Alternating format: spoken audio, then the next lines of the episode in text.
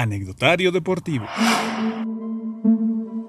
Lo único que tenemos seguro en la vida, irónicamente, es la muerte. Uno de los temores más grandes de los seres humanos es el hecho de perder la vida y dejar de disfrutar todos esos momentos que nos hacen sentir realizados.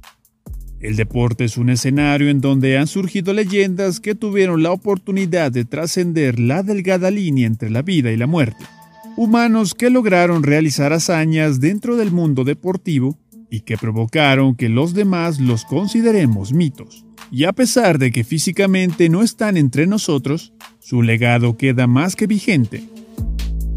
Uno de los deportes que más ha cobrado vidas es el automovilismo.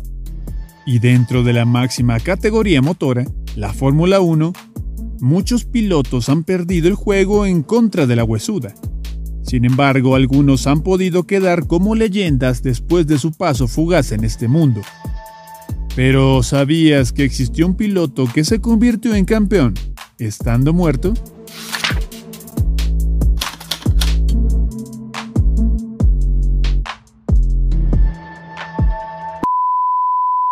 Antes de continuar te recomiendo que te suscribas a nuestro canal para que veas más videos como este. Jochen Rindt nació en Mainz, Alemania, el 18 de abril de 1942. Desde muy joven quedó envuelto por la tragedia, ya que sus padres murieron durante la Segunda Guerra Mundial, por lo que antes del año de vida sus abuelos maternos lo adoptaron y lo llevaron a vivir a Graz, ciudad cercana a Viena, en Austria. Rindt siempre estuvo interesado por el automovilismo y pasó por varias categorías de la época sorprendiendo a propios y extraños. En 1964 debutó en la Fórmula 1 en el Gran Premio de Austria. A pesar de su nacimiento en suelo alemán, decidió correr bajo la bandera austriaca debido a que pasó la mayor parte de su niñez en aquel país y además su madre era originaria de este lugar. En 1965 ganó las 24 horas de Le Mans con un Ferrari 250 LM del equipo North American Racing Team.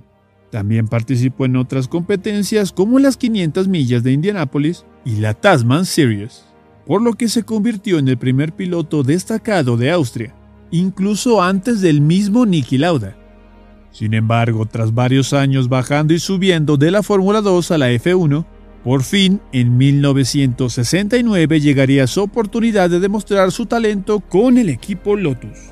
Y el 5 de octubre de ese año, ganó su primer gran premio en los Estados Unidos y finalizó cuarto en la lucha por el campeonato del mundo. Pero la temporada de 1970 sería su consagración y sin saberlo, también su perdición. Ganó cinco carreras, Mónaco, Holanda, Francia, Gran Bretaña y Alemania. Todo esto en un periodo de solo 85 días, por lo que tenía el campeonato muy cerca, con 45 puntos y a falta de 36 unidades por disputarse, le llevaba 25 puntos de ventaja a Denny Hulme, 26 a Jackie Stewart y 33 a Claire Regazzoni. Sin embargo, lo que pudo ser su coronación anticipada en el Gran Premio de Italia terminó en tragedia. Durante las prácticas de Monza, el monoplaza de Rindt sufrió un percance en la suspensión, por lo que el piloto perdió el control y se impactó contra un muro a más de 200 km por hora, perdiendo de esta manera la vida casi de manera instantánea con apenas 28 años.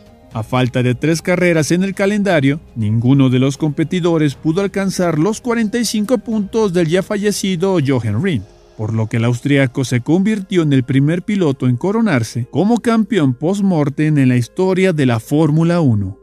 A pesar de su paso fugaz por el mundo de los vivos, Rindt venció de cierta manera la muerte. Si bien la velocidad le arrebató la vida, la Catrina no pudo arrebatarle el sueño de convertirse en el campeón del mundo dentro de la máxima categoría motor. Esta inaudita hazaña de alzarse como el mejor de todos y convertirse en el único piloto en ser campeón de manera póstuma en la historia de la F1 está en las páginas tenebrosas del anecdotario deportivo.